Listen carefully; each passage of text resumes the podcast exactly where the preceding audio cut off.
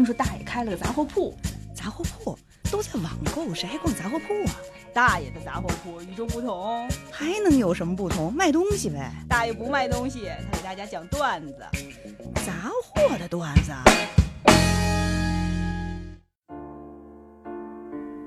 忙碌的生活往往让我们错过身边那些普通的事物，停下脚步，听听那些平凡背后的故事。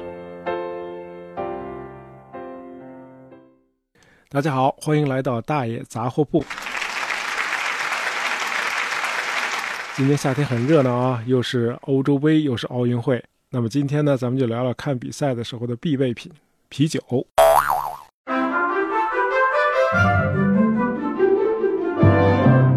我不知道大家对一百美元纸钞上那位大爷还有印象吗？对他就是本杰明·富兰克林 （Benjamin Franklin），他参与起草了《独立宣言》和美国宪法，是与华盛顿和 Thomas Jefferson 齐名的美国国父。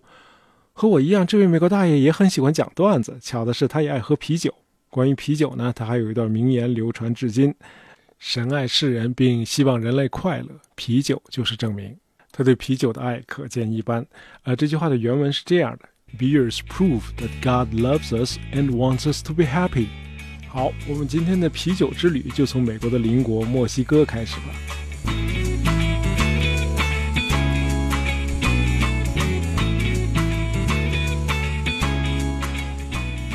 墨西哥绝对是一个神奇的国度，除了玛雅和阿兹克特文化遗址，墨西哥还有数不清的令人惊愕或困惑的现代社会奇观。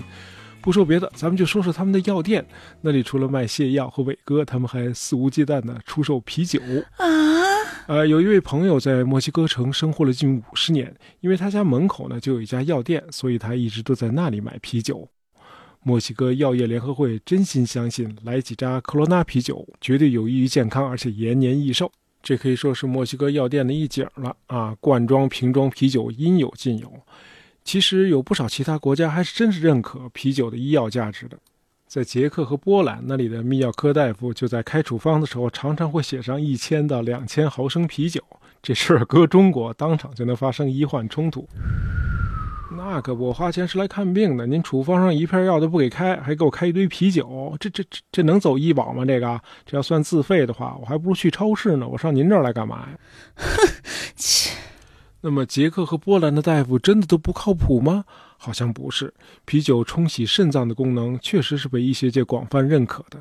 不少专家都引用这样一个统计数字：常喝啤酒的人比不喝的人患肾结石的概率低了整整一倍。结论是每天喝点儿有益于健康，就像德国人常说的 “Bier ist gesund, solange man es trinkt und nicht säuft”。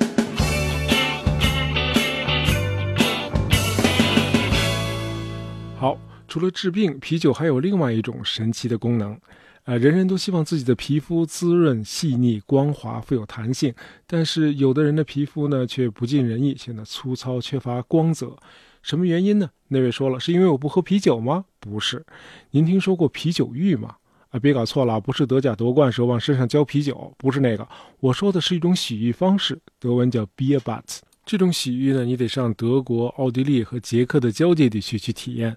啊，咱别望文生义啊，这个 beer bat 可不是用纯啤酒来泡澡，否则这一身的酒气，你还敢开车上街吗？哦 no，呃，这么说吧，这个啤酒浴呢，一般是用一比一的比例把普通热水和当地常温的温泉水混合，然后再打开酒桶的开关，让八到十公升的这个新鲜的黑啤酒流入浴缸，然后呢，再加上事先配置好的草药秘方。这个洗浴的时候呢，你可以先在散发着啤酒芳香的这个浴缸里呢浸泡二十五分钟，再用热毛巾来裹身，啊，躺在躺椅上休息半个小时，同时调暗灯光，享受轻音乐，喝一杯鲜啤酒，使身心得到彻底的放松。最后呢是进行按摩，哎呀，真是太舒服了。想起海明威那句话了，Isn't it pretty to think so？光是想想就觉得美不胜收啊。值得一提的是呢，这个啤酒浴呢可不是什么新事物了啊！早在这个两千多年前就已经在古埃及的这个宫廷里头火得不得了了。不少听众对古埃及托勒密王朝的这个末代女皇克利奥佩特拉并不陌生。对了，就是那个先后把凯撒和安东尼迷得神魂颠倒的埃及艳后。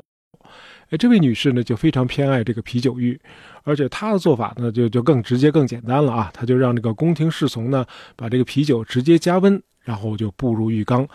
哎，不瞒您说，我也想泡啊，我别误会啊，这这个咱们是泡啤酒浴啊，不是泡埃及艳后。好，今天呢，咱们先给啤酒开个头。下一期呢，我再告诉大伙儿，您喝的那款啤酒呢，是贵族饮品还是普罗大众的最爱？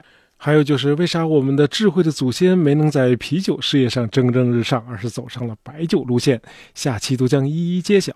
这里是大业杂货铺，欢迎大家再次光临，咱们下期再见。